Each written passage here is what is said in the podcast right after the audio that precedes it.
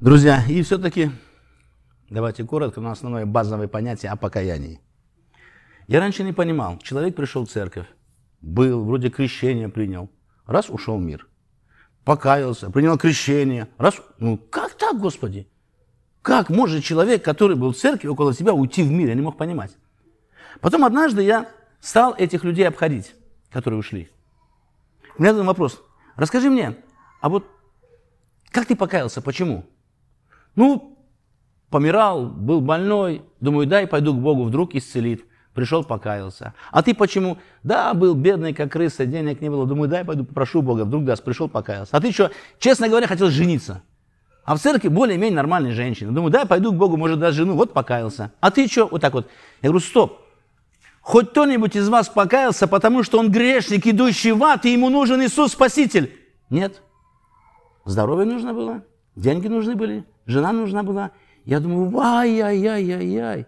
Оказывается, из ста человек на покаяние выходящих, если пять сознательно вышли, потому что им нужен Иисус, они погибают, 95 просто вышли по разным причинам. И хорошо, если в процессе, если в процессе церкви они поняли хорошо, а многие так и не поняли. Покрестили, и вот крещенный гробик сидит. Да. Ну, и так я, я в одиночке, там все нормально было. Там, там было все серьезно. Так, вот, вот так получается, друзья. Люди каются не потому, что они погибающие грешники, идущие в ад, которому нужен Спаситель Иисус. Нет. Жена нужна, деньги нужны, здоровье нужно были. Только не Иисус. Сегодня модно большие церкви. Кто у нас первый раз? Выходите. Один с Бадуна выходит, второй это. Повторяй за мной, дорогой Господь, Турун, вы покаялись, молодцы. Какой он покаялся? Он почему обмывать покаяние же пойдет. И вот это вот везде и во всем. Потом удивление, что происходит. Давайте поговорим о покаянии. Давайте вспомним свое покаяние, покаяние что, что послужило причиной. На всякий случай. На всякий... Жениться хотел, вот видишь. Итак, что же такое истинное покаяние? Ты знаешь, это уникальное слово, по-моему, его слышал каждый смертный. И однако нет другого догмата веры, окруженного с такими разными приятными пониманиями, как догмата покаяния. Но самое такое заблуждение – это покаяться перед Богом, значит, вспомнить и перечислить Богу все свои грехи и преступления, ну, как будто он их типа не знает. Да? Друзья мои, но каясь, люди не имеют в своем сердце ни малейшего желания с ними расстаться, освободиться от этих исповеданных привычек, явных и тайных грехов, мелких и крупных пороков.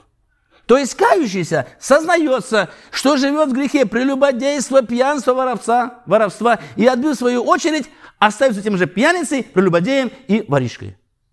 Назвать такую исповедь покаянием? Конечно же нет. По учению Библии, покаяние – это внутренний переворот. Это крутой поворот. Шел своим путем туда, повернулся и пошел обратно. Шел от Бога к дьяволу, пошел к Богу в другую сторону.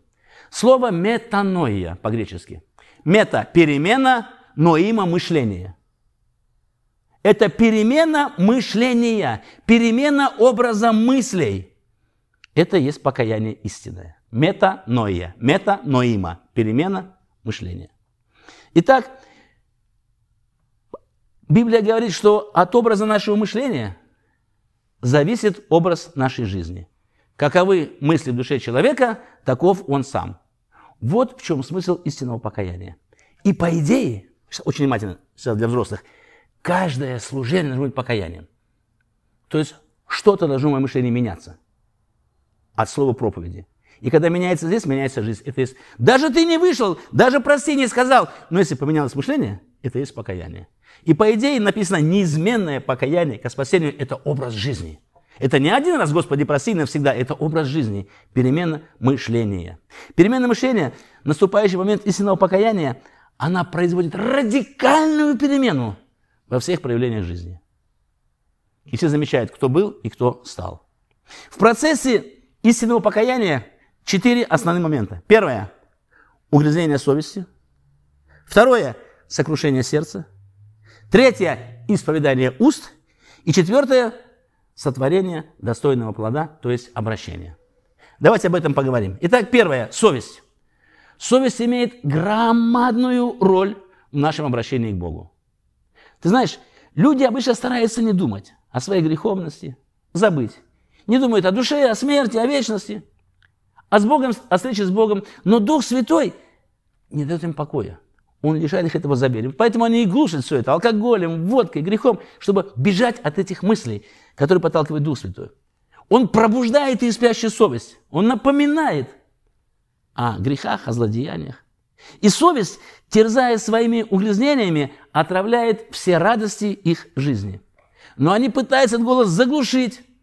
Всякие посещают места увеселительные, или даже какие-то там внешние формы религии исполняют – или вообще кончает полным-полным безбожием, у каждого по-разному.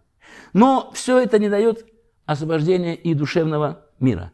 Наоборот, сознание своей вины перед Богом еще более обостряет и часто приводит грешника к полному сокрушению сердца. То есть начинается с обличения совести и приводит к сокрушению сердца. Сокрушенное сердце – это второй момент. По своей греховной природе у нас сердце каменное, эгоистичное, черствое, бесчувственное, жестокое. Мы не способны выполнять волю Божию. Но Бог обещал, помните, да, что возьму у вас сердце каменное и дам сердце новое, сердце плотяное. И это сокрушение сердца производит Дух Святой уже с нашего согласия. Любовь Иисуса к нам и наша испорченность перед Ним сокрушает наше сердце, наполняет его печалью, скорбью, сожалением о прошлом. И такое сокрушение рождает вопль к Богу, молитву о пощаде и помиловании. Помните 50-й псалом? «Помилуй меня, Боже, по великой милости Твоей.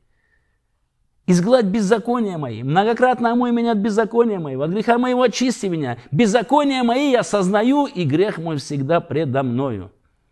Сердце чистое сотвори во мне, Боже, дух правый обнови внутри меня.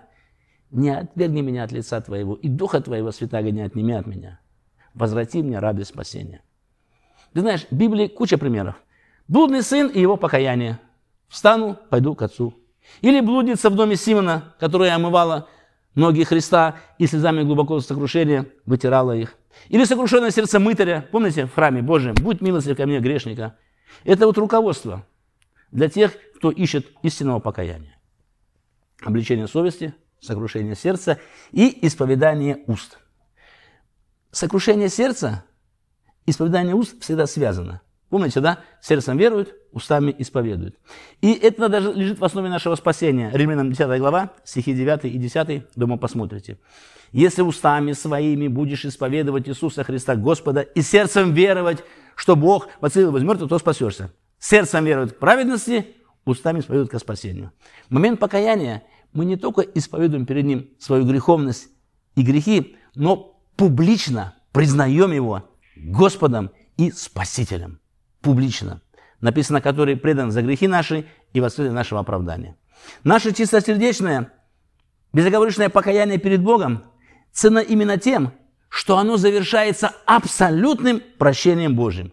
Бог не только сокрушает сердце, но тут же исцеляет его. Но тут же исцеляет его. Исайя 61 глава, первые стихи, смотри. «Дух Господа Бога на мне, Он помазал меня благовествовать нищим, послал меня исцелять сокрушенных сердцем, исцелять сокрушенных сердцем, проповедовать преданным освобождением, узник в открытии темницы.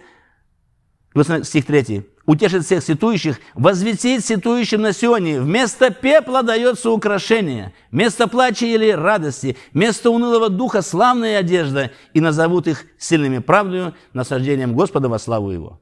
Прощение говорит, близок Господь ко всем призывающим Его, призывающим его в истине.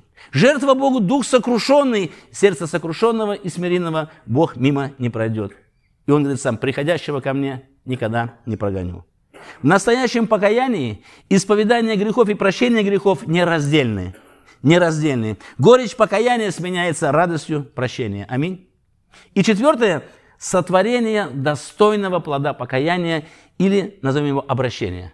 То есть изменение и исправление жизни покаявшейся. Помните, Петр говорил, да? Покайтесь и обратитесь. Он заканчивал так. Это вечная проблема. Это вечная проблема, как и чем заварить грехи. Ну, как обычно живут мирские люди. Две ошибки. Первая ошибка – они пытаются сами грехи загладить. посты, молитвы, аскетизм. Но Писание говорит, все мы сделались как нечистые, и наша праведность, как запачканная одежда. Вот я раньше этого слова не понимал. Как запачканная одежда. Ну, можно же и носить запачканная одежда. Но когда я почитал дословный перевод, вы знаете его? Армянский. Не знаете? Армянский это... Жесть. Жесть. Жесть. Сказать? Ну, можно, все, все взрослые. А, это сегодня есть менструальные тампоны. Раньше женщины использовали тряпки. Вот именно это слово. Ваша праведность, как вот эти вот женские использованные тряпки вот в это время. Ты представляешь? Как ты сразу думаешь, о, вот такая праведность мне не нужна. Это, это, запачканная одежда. Просто когда, когда православные переводили, они как-то, ну, как-то вот хотели смягчить. Ну, запачканная одежда. Хорошо. Может ли эфиоплянин поменять кожу свою и бар свои пятна? Так и вы, как, будучи злы, можете делать доброе. Другие, у меня папа верующий, как, как миру, да? У меня бабушка верующая, у меня мама там в церкви за меня молится, ставит свечки, все такое. Помните, да, больной человек, Господи, не имею человека, который бы меня опустил туда в купальню. Ищут человека. Бог говорит, покайтесь и обратитесь. Он сделал все, он отдал сына своего. Единственное, что Бог от грешника ждет, покаяние и обращение. Так было в начале. Так было в начале. Но, к сожалению, поколение за поколением, и церковь незаметно стала удовлетворяться и ограничиваться грешником только покаянием без обращения. Исповедание часто без рождения свыше – Итак, какая разница между покаянием и обращением? Сейчас очень внимательно. Это два духовных переживания в жизни верующего. Покаяние – это сознательный отказ от прежней греховной жизни. Помнишь, да? Кто крал, впредь не кради. Лучше трудись, делай руками полезное, чтобы было чего помогать. Никакое гнилое слово да не исходит из уст ваших, только доброе, для назидания веры. Это покаяние. А обращение это сознательное восприятие новой жизни. Кто во Христе, новое творение, древнее прошло. Поясняю, покаяние – это уход от сатаны, а обращение – это вручение всего себя Богу. Как вы обратились к Богу от идолов, чтобы служить Богу живому истину. Покаяние повергает нас перед Богом в прах и пепел, обращение поднимает нас из праха и облег нас в ризы спасения. Покаяние – это принципиальное решение остановиться и никогда не нырять в старую жизнь. А обращение – это ежедневное, ежеминутное приведение этого решения в исполнение. Покаяние – это перестаньте делать зло. Обращение – научитесь делать добро. То есть покаяние – это как бы, знаешь, не делай людям плохо, а обращение – вот чего желаешь себе, делай это людям. Есть правило серебряное, есть правило золотое. Ну, как говорят в тюрьме, даже у зэков такое правило есть. Не можешь приносить добро, зла хотя бы не приноси. А обращение мало зла не приносит, делай добро. Вот это вся разница. Покаяние – это стал на широком пути, обращение пошел новым узким путем. Кстати, вот широкий, помните, узкий путь у Иисуса? Откровение тоже свеженькая совсем. Я думаю, раньше так, вот, вот широкий путь, идут вот все грешники, и вот тут параллельно мы так это узким путем, короче, идем в небо. А потом понял, слушай, не может быть два параллельных пути на одной земле. И получается, могу я широкий путь уместить в узкий? Нет. А узкий в широкий легко. Оказывается, узкий путь находится внутри широкого. Но они идут туда, а мы внутри туда. Поэтому так сложно, понимаешь? Поэтому так сложно. Они толпой туда, а мы там прорываемся туда, попутно цепляя кого-то с собой. И оказывается, вся живая рыба, она плывет против течения. А по течению плывет только и рыба дохлая тоже. Но когда она вперед, представь, хавчик сам навстречу плывет, и у нее мышцы работают, мышцы работают, она всегда здоровая, четкая. И вот так же вот и мы. Чтобы нюх не теряли, мышцы работают. И вот они сами идут. Приводи их к Иисусу. Аминь. Хорошо, отвлекаться не будем. Итак, покаяние – это остановиться на широком пути, обращение – пойти путем узким. Покаяние – это «встану, пойду к отцу моему». Обращение – это «встал и пошел». Видите, разница какая, да? Какая разница? Обращение – это доказательство твоей сердечной живой веры и настоящего покаяния. Покаяние без обращения – ложное покаяние. Покаяние без перемены сердца, характера жизни – кощунственное покаяние. Покаяние без рождения свыше – бесполезное, пустое, тщетное. Поэтому Иисус говорил им, порождение ехидны, код лагодюча, кто внушил вам бежать от греха, сотворите достойный плод покаяния. Так Иисус говорил, достойный плод покаяния. Как много людей сегодня покаяние без обращения. Грех прощенный – это грех исповеданный и оставленный. Павел говорит, мы для греха умерли, как же нам жить в нем? Ветхий наш человек распят, чтобы упразднить тело греховное, чтобы нам уже не быть рабами греху. Грех не должен нами господствовать. Многие люди говорят, что у них чистая совесть. Я говорю, нет, у тебя просто плохая память. У тебя не чистая, у тебя, у тебя просто память плохая. Маленький посмотри назад, и ты все поймешь, и ты все поймешь. И сатана внушает людям, что ну, маленькие грешники не погибнут. Помнишь, да? Что Бог сказал? Да нет, не погибнете. Ты же, ты, же, ну, ты же в тюрьме не сидел. Ты же не наркоман. Нормально, что тебе кается? Не погибнешь. То есть Бог маленьких грешников как бы уравнивает с маленькими праведниками. Как бы так вот делает. Но нет маленького греха, есть ад. Аминь. И вот очень часто люди, надо прийти к Богу. Надо, надо, надо. Надо, надо, надо. Знаешь, самое большое расстояние, ты удивишься, это отсюда вот отсюда, прикинь. Самое большое во Вселенной. И людям, и людям не хватает жизни, чтобы его преодолеть. Они знают, но не делают. Такое мощное расстояние. Хорошо. Слово Божье говорит, вот теперь время благоприятное, вот теперь день спасения. Ты знаешь, понятное дело, когда покаяние для первого раза, но для верующих это образ нашей жизни. Для меня покаяние – это наше, как Утилизация мусора. Вот у всех у нас дома есть ведро. Наполнилось, ты раз его в гарбич поставил. Вот это ведро наполняется, слышишь, наполняется. Надо его опустошать. А представь, дом, откуда мусор не выносит. Там только открыл дверь, аж у -у -у. Вот бывает, начинаешь с таким разговором, он только открыл свою дверь, думаешь, ой-ой-ой, господи, давно не каялся, товарищ, давно не. Уже прямо, прям, по словам, такой запах несет, понимаешь, там давно мусор не выбрасывали. Ну за что же ему каяться? Еще одна мысль. Я не верю в покаяние без служения. Это бесплодное покаяние. Запиши. Покаяние – это переориентация служения. Это смена хозяина. Раньше служил дьяволу и греху, теперь Богу и праведностью. А то, слушай, раньше такой пахарь был. Ой-ой-ой-ой-ой. Вспомни, сутками они спали, бегали, грешили. Как, какой сутками? Как в Библии оставляли отца, мать, жену, детей, шли. Пахари были такие. А сейчас он покаялся, очки одел, подножку Библии, куда в церковь идет, такой лошарик, слушай. Стой, теперь также в ту сторону пахать надо. Для дьявола пахарь был, а для Бога он приходит в воскресенье на скамеечке посидеть. Это честно? Это справедливо? Это не покаяние. Покаяние – это перемена служения, перемена хозяина и служения. Был дьявол грех, теперь Бог и праведность. Аминь. Покаяние без служения. Такие люди не усидят в церкви. Или будут никто и ничто. Ну, спасутся как бы из огня, это наш такой спасательный круг. Поэтому благословит Господь. Написано, мы отдел мертвых для служения Богу живому. От мы спасены от чего-то для чего-то. Главное не от, главное для чего? Для служения Богу живому истину. И благословит нас Господь, друзья. Пускай у нас будет совесть такая щепетильная. Ты знаешь, совесть – это одна из производных Духа Святого. Это то, что у нас рождение. Это вот место, где Бог оставил свои заповеди даже грешному человеку. Она есть у всех. Сначала у нас совесть врожденная – а потом совесть, которая по ходу у нас формируется. Но она есть у всех. Такая Божья красная кнопочка.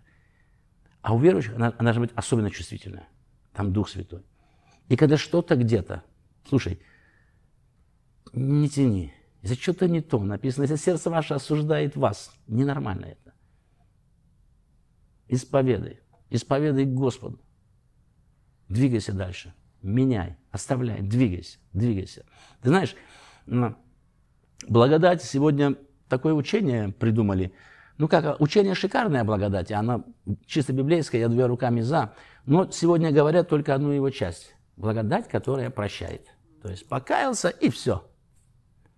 Как там, Рафик ни в чем не виноват, да. Делай все, что хочешь, Бог отмажет. Знаешь, здесь такое, кто знает такое, такое слово мажор?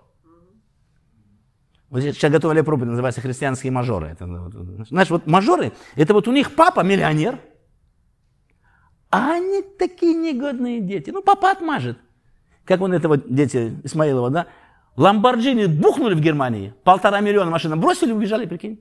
В Москву приехали, пап, помоги. Полтора ли просто шибанули, бросили, убежали, все нормально. Есть папа, он отмажет. И что интересно, все их ненавидят, все их презирают.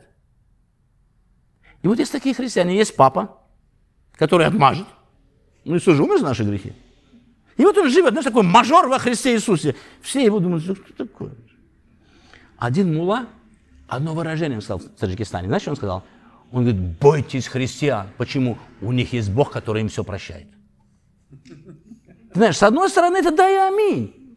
Но он-то это сказал с другой стороны, что они этим пользуются. Мажоре отходят. Типа там заплачено, там заплачено. Поэтому благословит нас Господь, чтобы Дух Святой не был угошенный, не был оскорбленный. Когда мы глушим голос совести, он просто, потом его не слышит человек. И такое христианство плоское никому не нужно. Вот и я верю, что покаяние – это образ жизни. Написано неизменное покаяние к спасению. Я не говорю каждое собрание выходить. Но опять же, если побуждает Господь, выходи, не бойся, ни на кого не смотри. Знаешь, еще, еще один совет. Бывает такой вот грех, вот ты покаялся и отпустила. А бывает, ты перед Богом покаялся, а не отпускает. И один тебе даю совет. Найди человека хорошего, помолись с ним. Если покаялся один и не отпускает, тебе нужен человек. Пастор, друг, кому ты доверяешь, кому не боишься открыть и ты знаешь, он там не будет, пойди. Сразу отпускает. Сразу отпускает. Не бойтесь. И ты знаешь, как хорошо, когда у каждого из нас есть хотя бы один человек. Даже у Папы Римского есть свой духовник. Когда у тебя есть кто-то, кому ты можешь открыть, показать свое исподнее, не боясь. Это счастливые люди, у кого есть такой человек. Это классно. Пусть у тебя будет такой. И пусть ты будешь таким же для кого-то, кто может тебе прийти поплакаться, рассказать.